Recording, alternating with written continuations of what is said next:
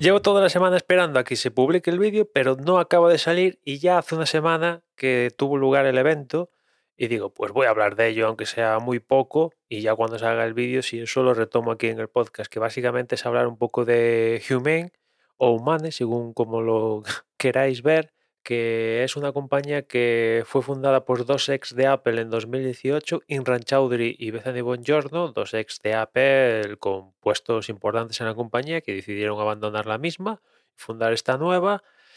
Por cierto, que, si tenéis curiosidad, pues salieron en, en la Kino, si no recuerdo mal, la WWC de 2017.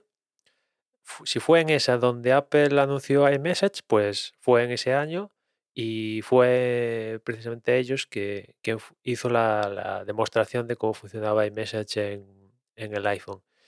Y el caso es que desde 2008, 2008 no, perdón, 2018 que fundaron la, la compañía, pues básicamente es un poco misterio lo, lo, que están haciendo. Lo que sí que se sabe es que han hecho varias rondas de inversión, han, han conseguido unos cuantos millones de, dólares de partes importantes como Microsoft, LG, Volvo y demás más gente. Después también han reclutado a muchos ex de Apple dentro de, sus filas, además de otros ex Google, ex Microsoft, ex de otras compañías, pero el, core de, de, la compañía básicamente son ex de Apple y entre eh, el componente de ex Apple y un poco de misterio fue un poco lo que me llamó a mí la atención hace algo más de seis meses cuando descubrí un poco la, compañía y desde aquella que llevo siguiendo.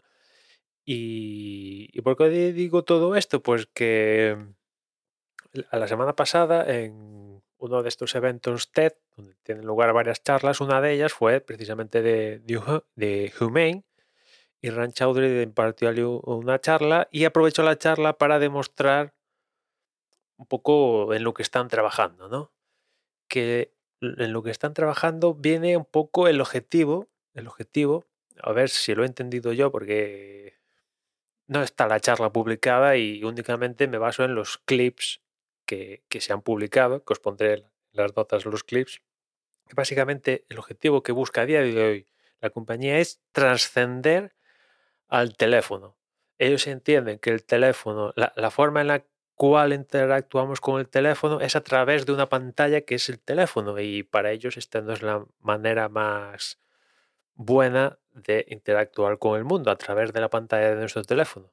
Con lo cual quieren trascender eso y para ello pues hacen uso de, sí, de un dispositivo donde está ahí lo que procesa datos y se conecta con internet pero también hacen uso de inteligencia artificial y de, otras cosas. Tampoco está claro cómo funciona todo esto porque aún esto han dado una pincelada simplemente, ¿no? De hecho es la primera vez que públicamente muestran algo en lo que están trabajando. Pero un poco la idea es eh, quitarse del medio los teléfonos como los conocemos hoy en día y, y tener acceso eh, a, las cosas como las tenemos con, el teléfono a día de hoy, pero sin utilizar y estar pegados a una pantalla. Utilizar la voz, utilizar otros métodos y tal, ¿no?